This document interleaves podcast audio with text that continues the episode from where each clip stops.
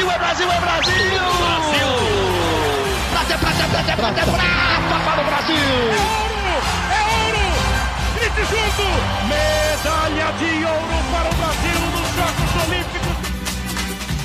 Rumo ao pódio!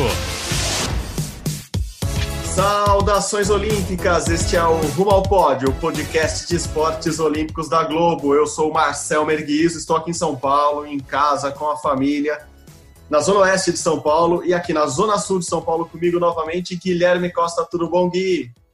Fala, Marcel. Bom dia, boa tarde, boa noite para todo mundo que está ouvindo o nosso podcast, que hoje é bem especial, né? Bem legal. Convidadas super especiais, né, Marcel?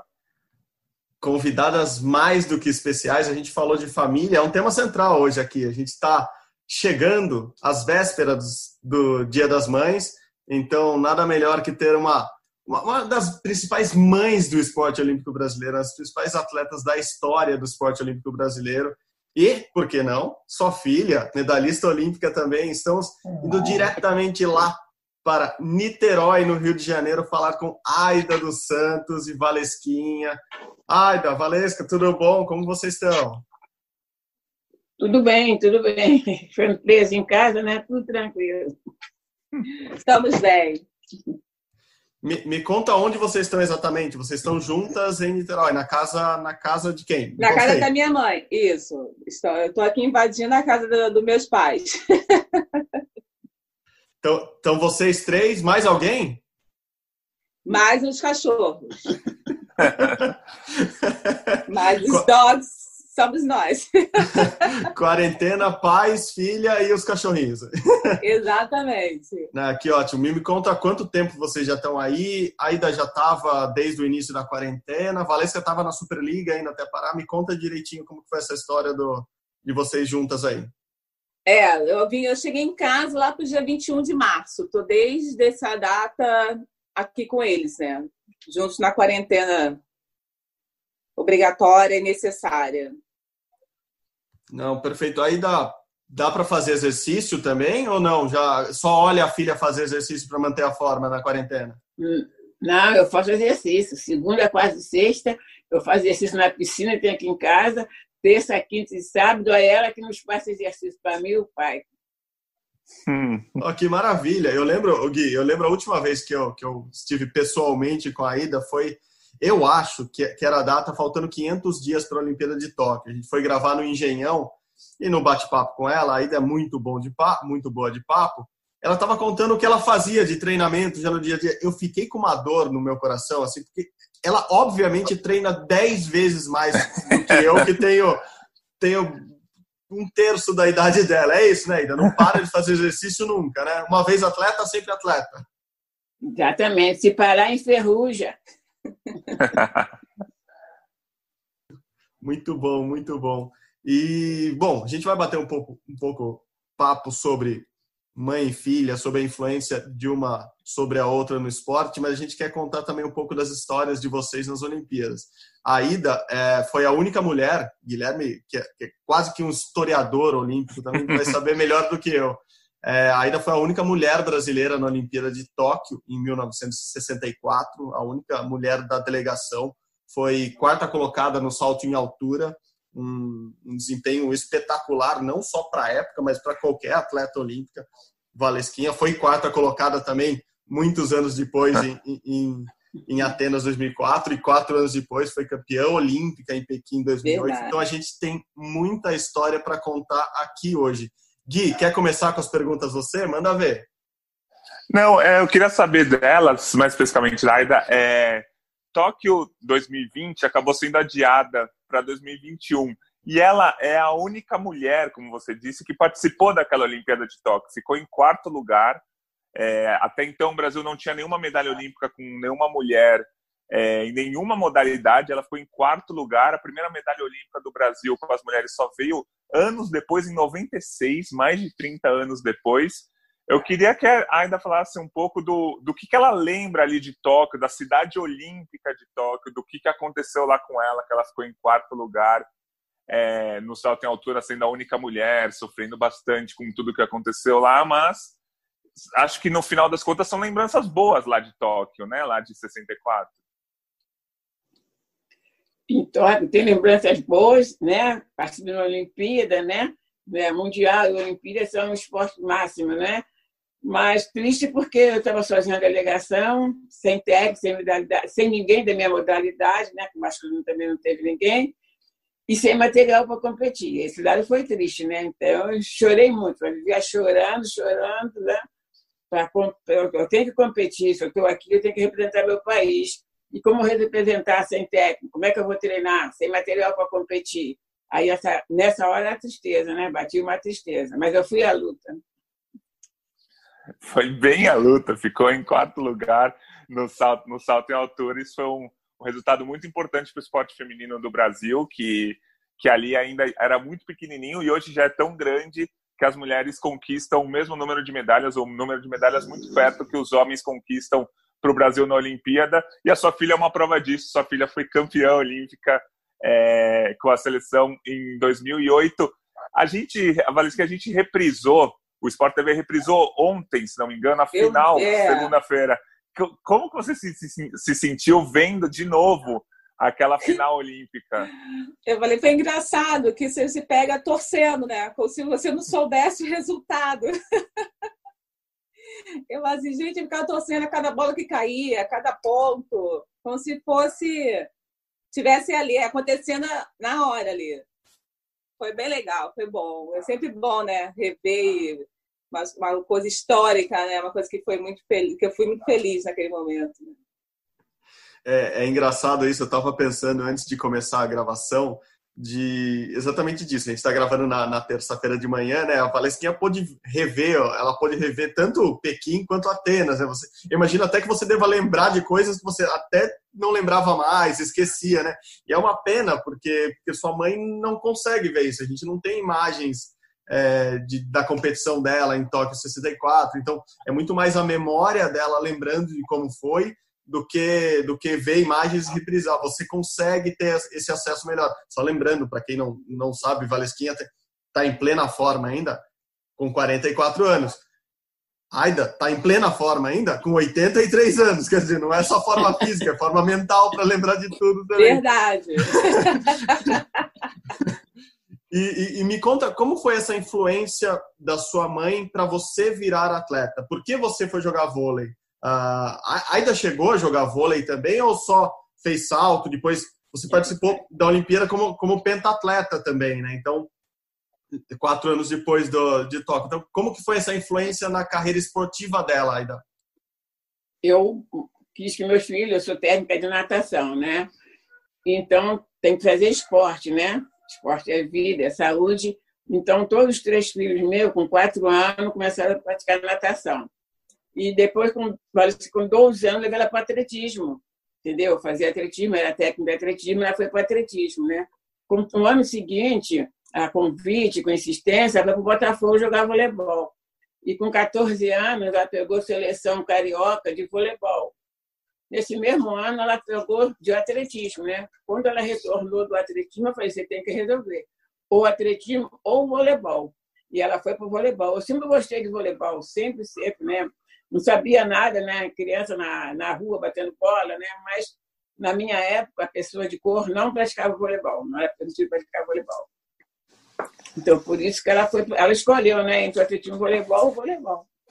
E ter uma mãe atleta olímpica te influenciou diretamente? Quando você era criança, você entendia já o que era a Olimpíada? Assim, o tamanho da Olimpíada, a importância da sua mãe, a importância dos Jogos Olímpicos ou não? Você praticava porque gostava depois que você foi entender isso, Palestra?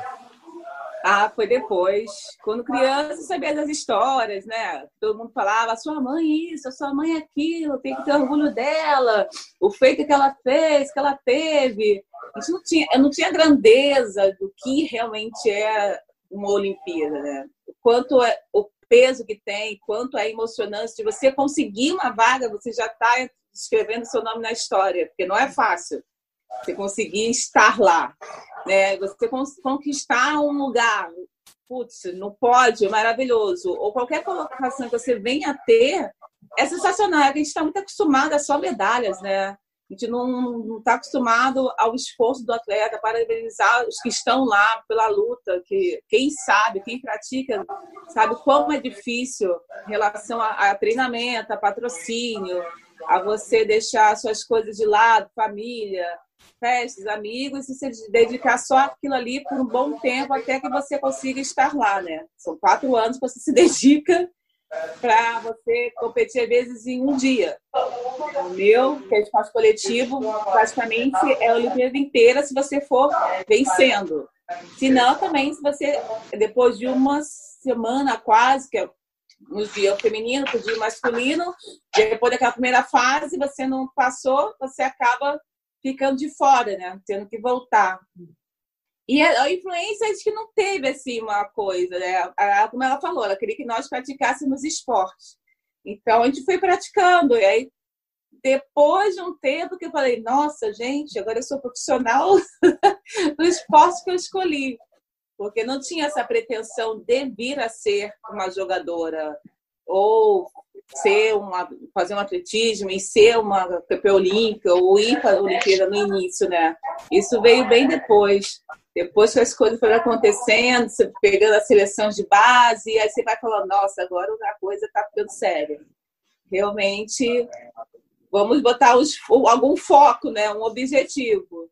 Aí tracei o objetivo e fomos, fui atrás, né? E deu certo. Aí daí, como mãe, assim, você, claro, foi atleta, é, foi técnica, mas é diferente ter esse sentimento de mãe quando você vê uma filha ganhando uma medalha olímpica. E claro, como atleta, todo atleta brasileiro que você via ganhando medalhas olímpicas devia te orgulhar. Como técnica, você sabe o tamanho de esforço. Mas e como mãe, como que é pessoalmente é, ver a filha ganhando uma medalha olímpica? Ainda mais uma medalha de ouro, medalha de campeã olímpica. O esforço é bem maior, físico e mental. Ela, ela no físico e eu no mental porque, inclusive, quando ela estava na seleção sul-americana, quando ela estava para viajar, eu fazia a preparação física para ela, trabalho de base para ela. Quando ela ia para a seleção, a base já estava pronta, dava continuidade, né? Porque esporte individual, atletismo, você trabalha, eu que acho, trabalha muito, muito, muito mais, que é você dependendo só de você. O coletivo, né? É o grupo, é o grupo. Mas ficar orgulhosa, lógico que a gente fica, né? a gente, eu estava se vendo lá, as pessoas falam, puxa, você não chegou no pódio, mas sua filha chegou. Quando ela ficou em quarto lugar, que ela chegou em casa, eu falei, ah, mas estamos iguais. Quarto lugar, eu em quarto lugar. Quando ela chegou em primeiro lugar, eu falei, realmente, primeiro lugar, eu tenho que fazer continência para você, mas eu sou mais eu que o meu individual. Falei. E a, a gente está vivendo uma. A gente vai ter a Olimpíada de Tóquio no ano que vem, né? E você participou da Olimpíada de Tóquio lá em 1964, há mais de 50 anos. E você, você falou agora há pouco duas coisas importantes e eu acho que é, é legal a gente conseguir conversar sobre isso. Você falou que durante muito tempo, usando as suas palavras, pessoa de cor não podia jogar vôlei e as mulheres sofriam muito preconceito no esporte. Eu queria que a senhora falasse sobre o que, você viveu de preconceito com relação a isso e que a Varisquinha falasse o quanto evoluiu, porque ela viveu o esporte 40 anos depois e que apesar de a gente ter muitos problemas no esporte ainda com relação ao preconceito, já está bem melhor do que nos anos 60. Eu queria que vocês falassem um pouco sobre isso. Eu, no voleibol, eu não conhecia o atletismo, não sabia nem o que era atletismo. Eu só via falar em Ademar Filha da Silva e Juliette da Conceição. Não sabia nem que viajava, né, atletismo Assim como falei, gostava sempre do voleibol. E no tempo de colégio, que é campeonatos colegiais, né? E eu jogando voleibol no Niterói, no Caio Martins, eu era a única atleta negra do meu time e no outro não tinha negro nenhum. E eu vi dizendo da arquibancada, sai daí, crioula, seu lugar é na cozinha. Falaram isso para mim. Aí, quando terminou o jogo, eu pedi o um microfone e falei, realmente, meu lugar é na cozinha, na sala, na varanda, mas é também numa quadra de esporte.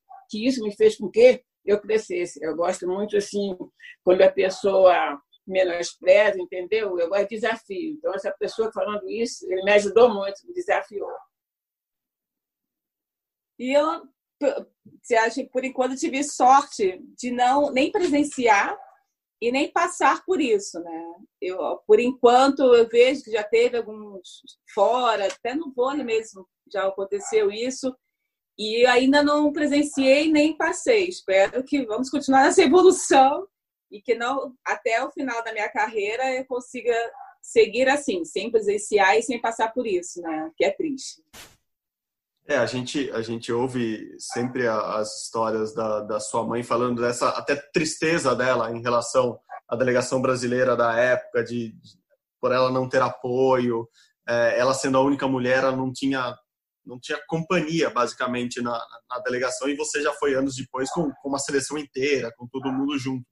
É, quando ela te conta as histórias ou quando você lembra das histórias dela, qual que você prefere? Seja boa ou seja ruim, qual é a sua história favorita de, de Tóquio 1964? Ah, eu gosto quando ela conta que ela ia seguindo, né, as competidoras, de que ela ia meio que fingindo que não estava acontecendo nada, que aonde elas iam, ela ia atrás. Aí eu, eu gosto dessa história que ela conta, assim. E aí, quando ela estava na sala, que os técnicos falaram não, ela não sabia nem que porquê, que ela falou também que não. É, tem umas partes assim que são engraçadas, né? Dentro da tragédia.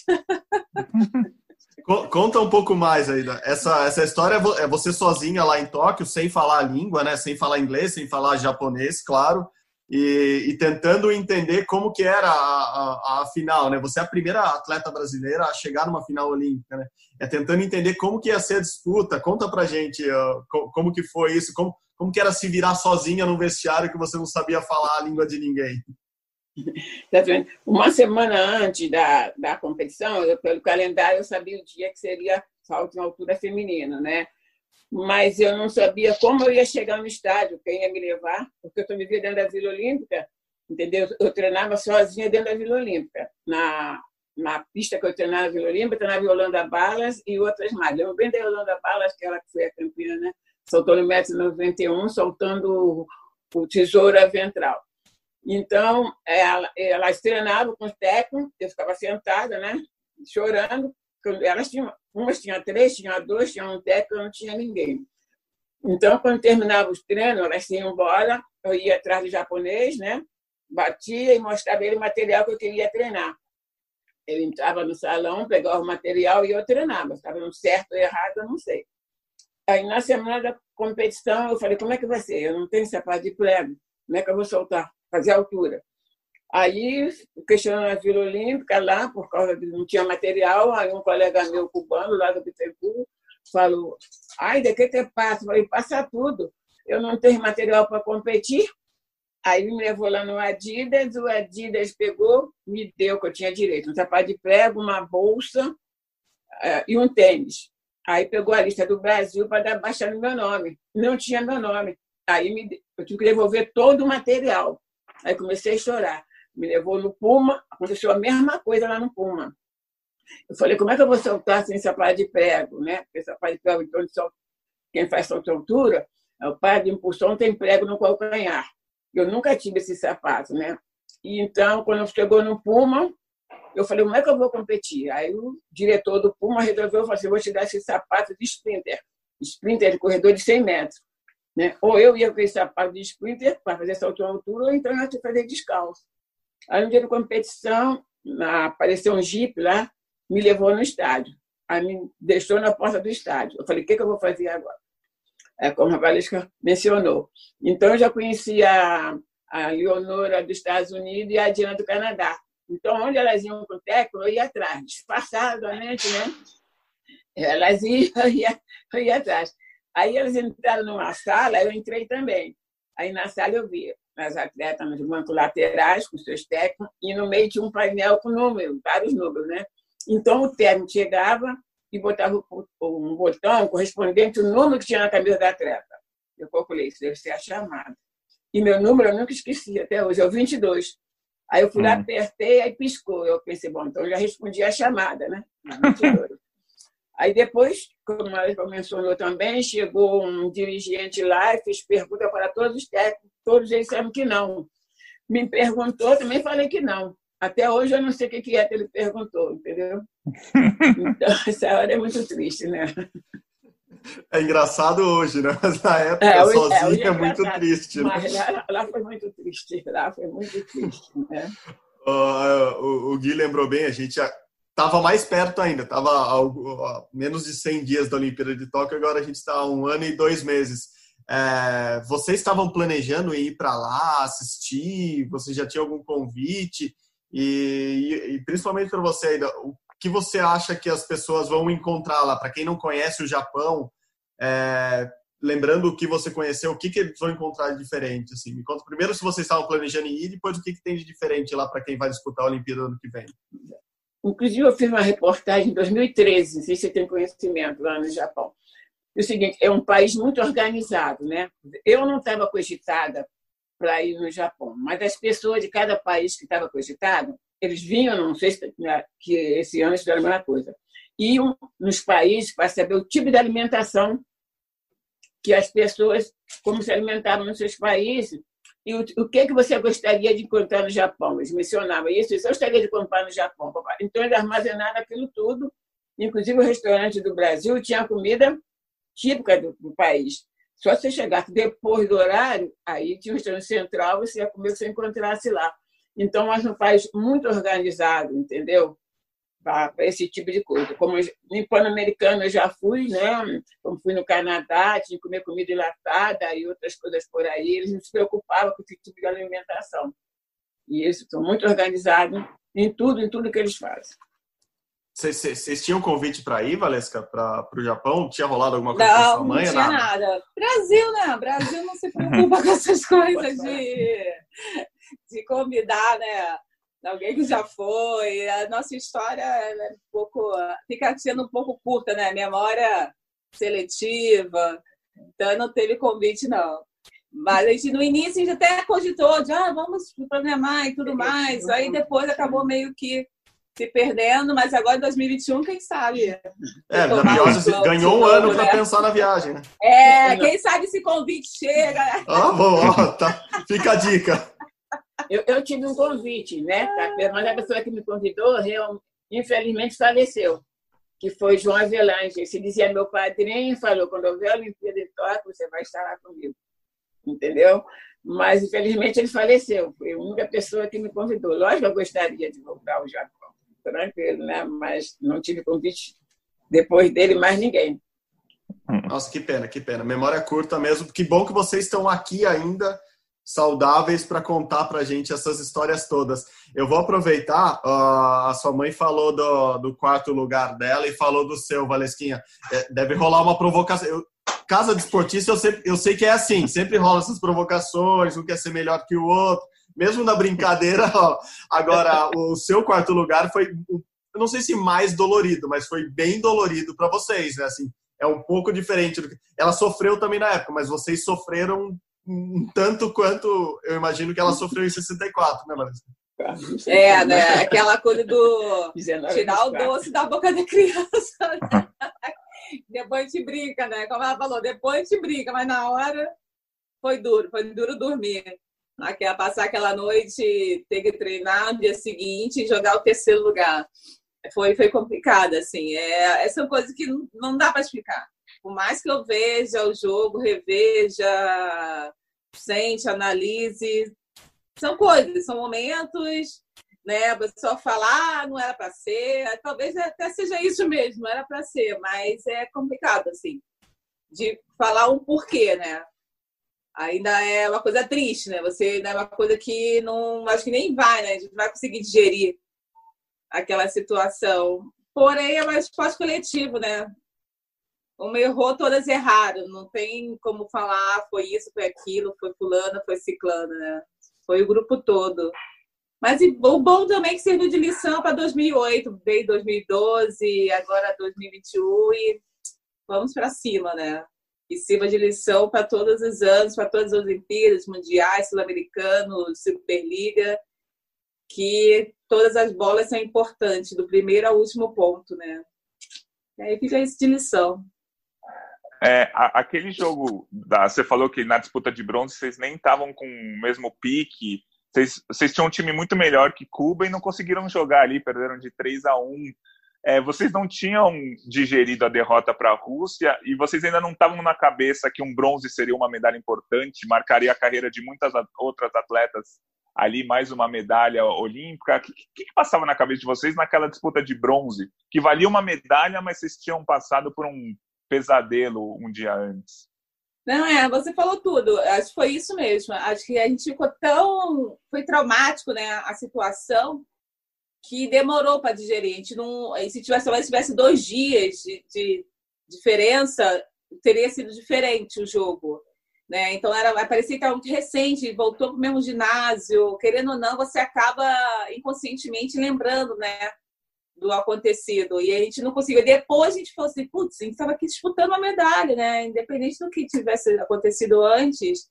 Mas é só depois mesmo que a gente para e vê, né? que poderia ter acontecido também de uma forma feliz no final, né? Vindo com a medalha que representaria também todo o nosso esforço, né? É, eu acho que é sempre ver sobre outra perspectiva. A gente fala muito disso, né? Quando você está de fora, vê anos depois, você começa a entender coisas que você poderia ter feito diferente. Enfim, é, eu acho que hoje, por exemplo, vocês teriam feito alguma coisa diferente ou na semifinal ou no próprio bronze, assim, entrar com essa vontade de gente. Agora é ganhar essa medalha para ter pelo menos o, o, o, nosso prêmio, né? Que não seja o maior prêmio, mas que seja um prêmio também. Acho que olhar olhar de longe é sempre é, é sempre importante. Uh, ainda consegue pensar em alguma coisa que você poderia ter feito diferente para ganhar uma medalha olímpica em Tóquio em 64? Assim, alguma coisa que você mudaria hoje ou na sua preparação ou no jeito que você enfrentou tudo ali? seguinte, inclusive, né, eu não acabei falando, na, eu, na tentativa, né, na semifinal, eu tinha que soltar 1,70 para a final. E aqui no Brasil, nas seis da eliminatória que me fizeram com que eu fizesse, eu não consegui nem 1,68, entendeu? E lá eu tinha para final fazer 1,70. E quando eu fiz 1,70, eu torci o pé. Torci o pé, fiquei na final, né? Torci o pé, ficamos 15 para finais, né? E aí eu olhei para o estádio lotado para ver se via alguma bandeira do Brasil para pedir um socorro, né? Alguém me atender, me trouxe no meu pé. Nada, nada. E a Miguelina Cubian, que me viu mancando, chamou o médico cubano, aí que ele fez uma botinha de espaladrapo no meu pé para final. Porque eu falei, como é que eu vou voltar, pra, vou para Vila Olímpia para retornar para aqui? Entendeu? No final, não, tu vai para Vila Olímpia, eu pego o ônibus e vou tudo junto. Foi assim que eu fiz na final. Mas naquele momento, olhei para o estádio e não vi uma bandeira do Brasil, não tinha um brasileiro. Falei, vou deixar aqui mesmo, aqui dentro mesmo do, do estádio, aqui da pista, tem só que me alimentar. Tinha um restaurante, eu fui lá, me alimentei, eu lembro que eu comi, eu pontei chuchu com camarão para me comer, né? não falava outro idioma, apontei, né? eu tinha uns ienes, eles levaram aqueles ienes todos que eu tinha, se eu fiquei devendo, se eu paguei demais, não sei, entendeu? Uhum. Então, porque eu almocei e fiquei lá esperando até a tarde, para a noite, para ir para a final. Na final, eu estava feliz da vida, né? Que estava na final, e eu soltei todo, tudo, começou do zero, né? Tudo eu soltei até em 74 de primeira. E a Rússia, que ficou em terceiro, ela estava atrás de mim porque ela estava na terceira tentativa. Mas depois de 74, o meu psicológico acabou. Eu falei, não dá mais, eu estou aqui, eu sou obrigada a ele chamar para saltar e saltar, mas eu ia, não tinha mais aquela garra, entendeu? E ali eu acabei ali no 74. Só não sabia em 74 a classificação que eu estava, que eram 15 finalistas, né? Uhum. E aí divide, entendeu? Aí nós chamamos o local de, de salto em altura de leque, né? Fica uma no leque, outra para outro leque. Eu não sabia o que está acontecendo do outro lado, entendeu? e como que estava acontecendo as outras atletas. E aí eu não sabia que era em quarto lugar, só quando terminou tudo eu estava em quarto lugar. Aí chegou um ônibus, peguei o ônibus para a Vila Olímpia. Chegou lá, uns colegas lá, jogadores de futebol. Mas dá uma dessa, é, eu fui em quarto lugar. Mas dá uma dessa, quarto lugar, torci para você, vai torcer aonde? Não tinha televisão, não tinha ninguém no estádio, vocês torceram. eu é que torci meu pé. Não, então duas coisas importantes. O primeiro, assim, três, né? Você fez a final machucada. Então já. É. Mas mesmo assim, é, a senhora conseguiu fazer o recorde pessoal. O 1,74 era o. Era, é, foi, foi recorde sul-americano. E isso é uma coisa que a gente sempre fala aqui, eu e o Gui, a gente costuma comentar no, no tanto no podcast quanto pessoalmente nos nossos papos, é, que é, eu acho que é o que o atleta tem que fazer, né? É, é chegar e fazer o melhor dele no, no maior momento da vida dele. Ah, a final olímpica. Lá você tem que fazer o seu melhor. Você conseguiu fazer o seu melhor lá. Quer dizer, você Exatamente. fez o máximo que podia para conquistar uma medalha ou conseguir uma melhor colocação. E, Exatamente. E a quarta colocação, a senhora só soube na Vila Olímpica. A senhora saiu do estádio nacional sem saber. Sem saber, porque não tinha ainda o resultado o resultado não pode, até agora não. Depois disso, assim, né? Você corre, quando você chega, já está lá o resultado. Sim. Você chega, na... tá tudo isso aí, né, Lu? Eu lembro que no Pan-Americano eu fiz pentatlo, quando você chega, está o resultado. Mas lá não tinha esse resultado, eu não sabia que tinha acontecido no outro lado. Do meu lado eu sabia, que a Holanda Bala estava na minha frente, estava a australiana e a japonesa, e a russa. Mas do outro lado, não. Quando terminou a competição, como eu ganhei das americanas, né? O técnico americano me perguntou: Você tem psicólogo? Eu falei: Se eu não tenho técnico, eu vou ter psicólogo. Aí depois disso ele veio aqui no Brasil, esse técnico, foi no Botafogo, que era onde que eu treinava. Ficou horrorizado de ver. Eu vinha de uma terra, de uma grama, caía num buraco de areia, não tinha sarrafo, era um cano de água. Ele falou: Não é possível. Aí ele me convidou para ir para a Califórnia, estudar na Califórnia. Aí meus pais não deixaram, né? Aí foi isso que aconteceu. É, Eles têm psicólogo. Eles têm psicólogo, analista. Sim. A gente estava falando até de, de, influência de pais, pais e filhos, né? Você já atleta, professora, técnica, obviamente teve uma influência muito grande na, na, na Valesca.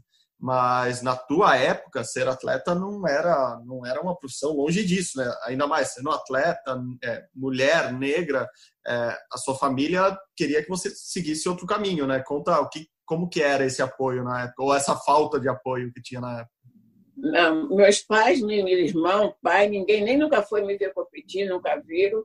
Meu pai, então, eu comecei a treinar escondido dele, porque queria que eu trabalhasse. Eu chegava com medalha, ele falava: cadê dinheiro? não dá dinheiro, ele me batia, falando que o pobre tem que trabalhar para ajudar no sustento da casa. Na minha competição que eu fui, a colega me levou, eu menti para ele que eu ia assistir ela competir. Aí eu fui competir e ganhei o Rubens Posel. Entendeu? Aí ele falou: cheguei em casa com medalha, está dizendo eu feliz da vida, mas cheguei em casa outra tristeza, né? Entendeu? É duro. Então, eu falei: no dia que tiver meus filhos, eles vão praticar esporte, vou dar todo o apoio possível, né? Todos eles, os três praticaram esporte, os três fizeram voleibol, os três pegaram a seleção carioca, né, entendeu? Mas a balística que foi mais à frente. Os outros, a mais nova então, reclamava por que, que eu fiquei mãe atleta, porque reclamava de tudo. E, e Valência, quando você chegou com uma medalha para sua mãe, o que, que ela falou para você? Agora sim, né? Aí eu falei, ih, mãe, passei a sua frente agora, hein? Tá empatado, desempatei agora. Aí o que eu falei, né? Foi feliz da vida, mas eu sou mais eu, eu sou individual. Eu falei para ela, deu uma catucada nela. Podia perder, né? Ela não pode perder. Mãe. Não acaba a provocação até hoje, assim, anos e anos depois, não acaba? Não, que eu falo, podia fazer melhor. Eu falei, podia fazer melhor, mas o técnico mandou fazer assim, podia fazer melhor. Até hoje, todos os jogos. É duro.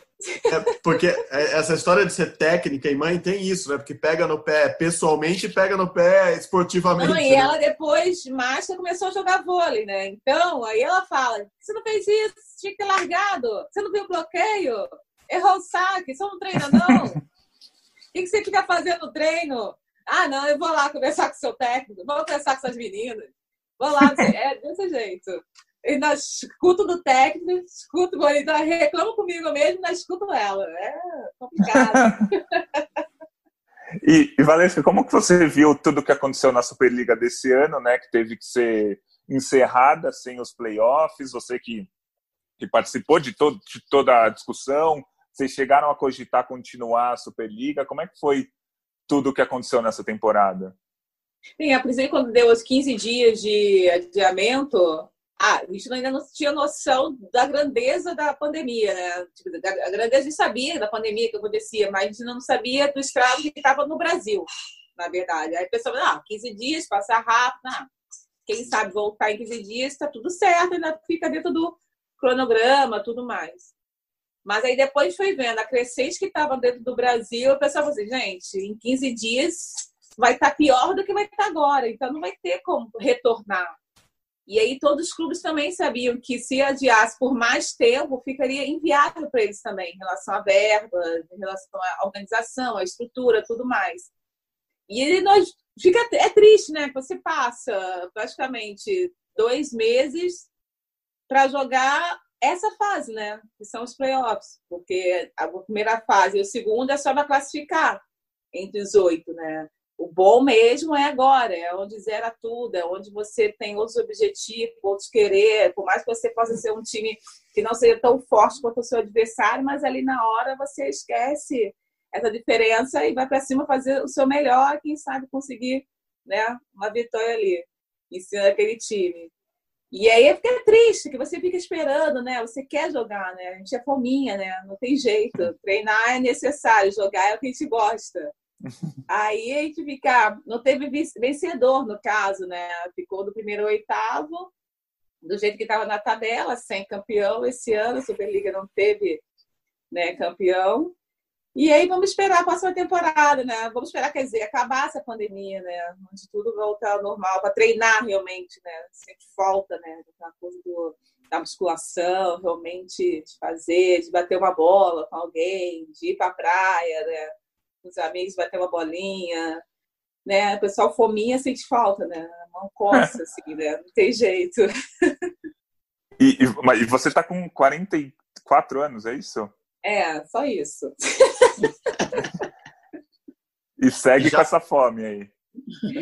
É, ainda tô. Por isso que ainda jogo, né? Eu falo que quando acabar, quando eu sentir que não é, não é a mesma coisa do início, aí eu falo assim, opa, Tá na hora de ficar na arquibancada batendo palma.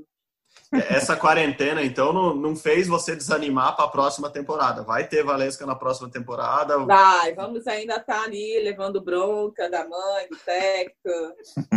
Tudo certinho. Não, importante, importante. É, é, é curioso é, ouvir os atletas nessa época, porque todo, todo mundo fala assim, ah, eu queria dar uma descansada, às vezes é bom parar uma semaninha, é, cuidar da casa, cuidar da cabeça, mas passam duas semaninhas, passa um mês, tá todo mundo querendo morder a bola de novo na quadra, né? não vê a hora de, de treinar, você tá com saudade até de fazer musculação, que é super chato. Né? É, já que é verdade, é chato, mas acho que a rotina, né? Você acostuma aquela rotina assim que te faz bem no final, né? E aí você sabe também que é necessário, né, essa musculação, né? O corpo pede, né, o músculo, as articulações principalmente. Então, tem que, tem que fazer, né? E agora eu tô aqui tomando conta das crianças. Uma cuidadora de idoso. Não, e tá certíssimo, tem que tomar muito cuidado mesmo, tomar conta. Ué, uma hora tem que, tem que inverter o papel, né? Uma ser a mãe da outra agora.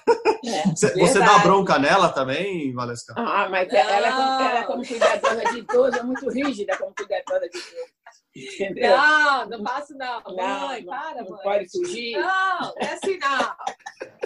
Eu só fico só de vigia, só. Um eu falo que tem um limite até o portão. Senão vai tocar a sirene. E, e como que tá é, é, o trabalho de vocês? Vocês têm um instituto aí em, em Niterói ainda? Vocês tinham? Como, como que tá o trabalho? Vocês têm um trabalho, tinha um trabalho social de atletismo e vôlei também aí, né? Como que tá isso? Exato. O trabalho terminou ano passado porque ah, era tudo voluntário, né? Eu não tinha ajuda de, na parte governamental, era do meu bolso, Valesca, do meu marido e alguns amigos meus, ex-aluno meu, a psicóloga, ex-aluna minha, social, ex-aluna minha, e assim nós vamos tocando o instituto, entendeu?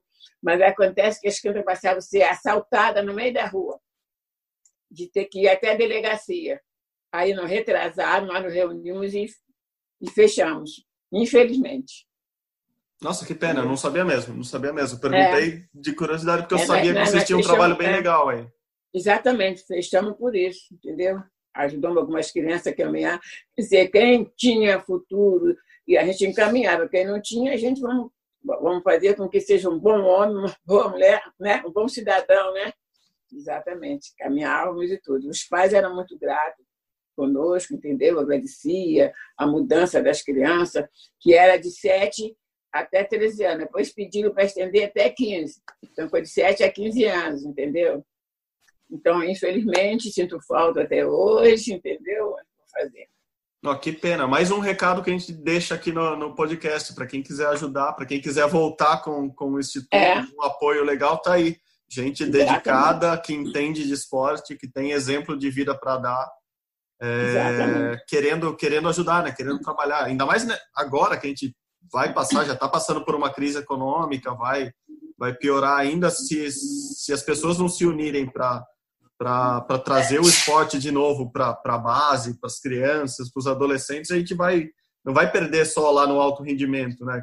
O Valesca sabe que o vôlei já está sofrendo é, muito com, com falta de apoio, mas vai sofrer também lá na base. Assim, se no alto rendimento, onde tem medalhista, onde tem gente é, grande jogando, o apoio já vai fugir, na base, no esporte educativo, vai, vai ser pior ainda se a gente não se atentar e discutir isso de verdade, né? Discutir que, que, que o esporte é mais do que só disputar campeonatos e tal, mas como, como sua mãe falou, é, é muito importante para a sociedade, né? Como, como um todo. É, é importante que esse tipo de trabalho sobreviva, né? E vocês estejam à frente, assim, pessoas como vocês que têm história para contar, que têm exemplo direto para dar, consigam, consigam trabalhar. Tomara que volte. Vocês têm a ideia de voltar com ele, com, com o Instituto? Como que é? Estão pensando, né? Agora, se tem ajuda do governo, é mais difícil, né? Trabalhamos esses anos todos sem a ajuda dele, entendeu? E no final do ano eu dava cesta básica, eu fazia passeio com as crianças. Desculpa, tinha que alugar ônibus, eu não conseguia, tinha que tirar dinheiro do nosso bolso para alugar ônibus, eu passeava com as crianças no final do ano, entendeu? Foi difícil, difícil. Quer dizer, físico, né? Nós temos para ajudar para trabalhar. Agora, a faixa monetária, né? Que precisa de ajuda. E agora, cada vez está mais difícil, né? Sim, sim, sim. Gui, quer fazer mais uma pergunta para a gente começar a encerrar aqui? Não, acho que, acho que é isso. Gostei muito da, da conversa e do, das nossas convidadas, o que significa as nossas convidadas nesse momento, né? Uma Olimpíada de Tóquio, a gente está conversando com a única mulher brasileira que esteve lá na Olimpíada de 64. A gente está conversando com uma campeã olímpica que a gente reviu o jogo ontem que passou no Sport TV, então foi muito legal esse, esse bate-papo aqui no podcast. Não, também gostei muito, porque de verdade acho que elas são exemplos para muita gente. A gente comentou muito durante esse ano, né, a, preparação para os Jogos Olímpicos que seriam agora em julho, falando da importância das mulheres, né? Pela primeira vez o Brasil teve a chance é, ou tinha a chance de levar mais mulheres do que homens numa delegação, e daí você lembra a, a, a, época lá de 1964 que uma mulher estava na delegação, né? Hoje em dia a gente está falando que a delegação brasileira pode ter mais mulheres do que homens, então você vê o tamanho da importância de ter uma atleta como a Aida como referência para que outras mulheres se tornem esportistas e no caso, o exemplo mais prático e mais direto é que a própria filha virou esportista, virou uhum. atleta de alto rendimento, virou uma campeã olímpica. Assim, não tem campeã olímpica toda hora na esquina aqui no Brasil. A gente tem uma casa que tem uma mulher que é um super exemplo e uma campeã olímpica. Então, é, eu acho que esse tipo de bate-papo, para quem não conhece ainda essa história, é, é ótimo de conhecer, saber que é, uma mulher foi contra todos os os prognósticos contra todas as expectativas, foi lá, não tinha nem uniforme, né, Aida? Como, aliás, é. conta essa história rapidinho. Não tinha uniforme para competir, porque só tinha uniforme de homem, é isso? Exatamente. Na, porque quando ah, fiz, como eu falei, várias eliminatórias. Né? Na última eliminatória, foi no Maracanã, no dia 6, 7 de setembro, 7 de setembro, aí eu e a menina estávamos soltando a Cipriano, aí eu fiz 65 ali. Aí ela vai. Agora, cadê o uniforme para ela? Ela não tem uniforme, porque a Olimpíada já era no mês de outubro, estava em setembro. E aí, todas as outras atletas já tinham uniforme, sapato, tinha tudo. E aí? E aí eu falei sobre o uniforme que eu tinha do Ibero-Americano na Espanha. Entendeu como que era a roupa? Ah, então você vai desfilar com essa roupa mesmo.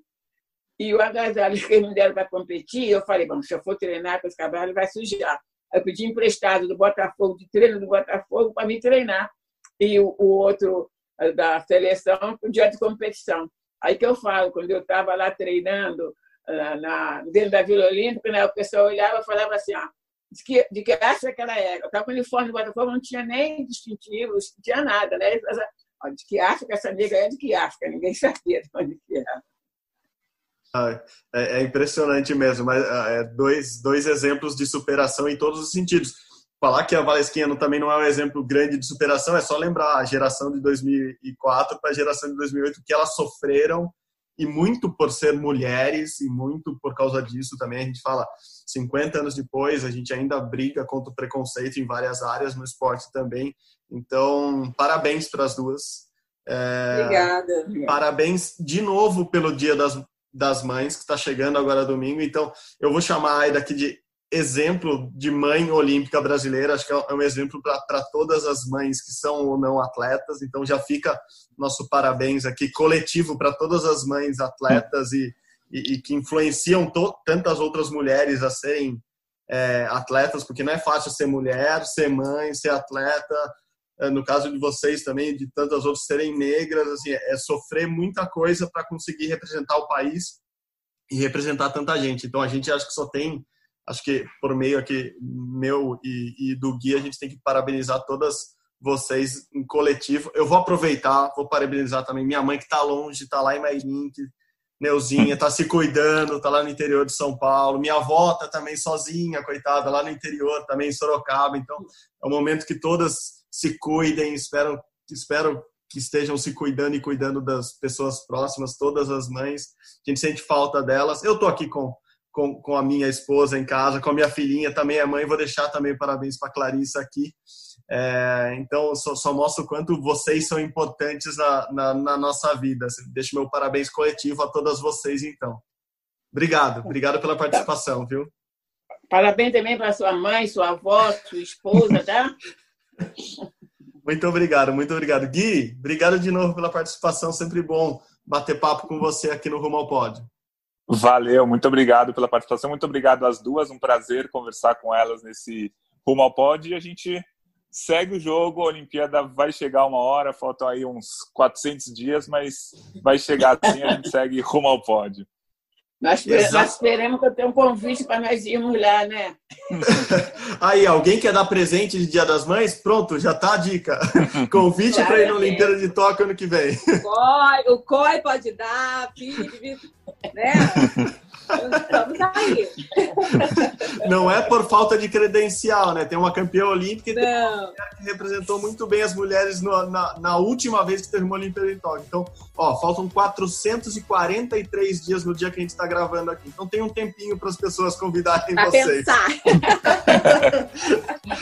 Meninas, muito obrigado de novo. Obrigado a todas vocês. Obrigado a todos que estão escutando o nosso Rumo ao Pódio de novo.